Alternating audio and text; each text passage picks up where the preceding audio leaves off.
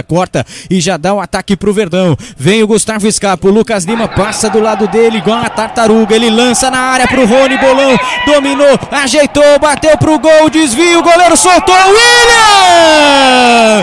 Gol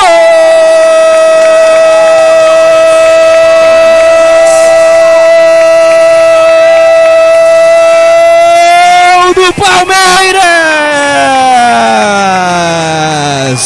William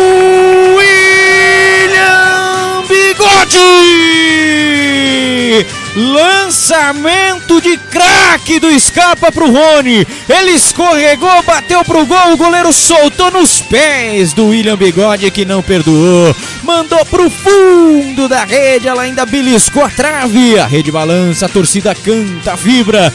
Meu coração se alegra, o Palmeiras faz o primeiro. Lá em Maceió, Cláudio Ritt, o Bigode botou o Palmeiras na frente. É, Brunão se redimindo depois daquela cagada que ele acabou fazendo no outro ataque.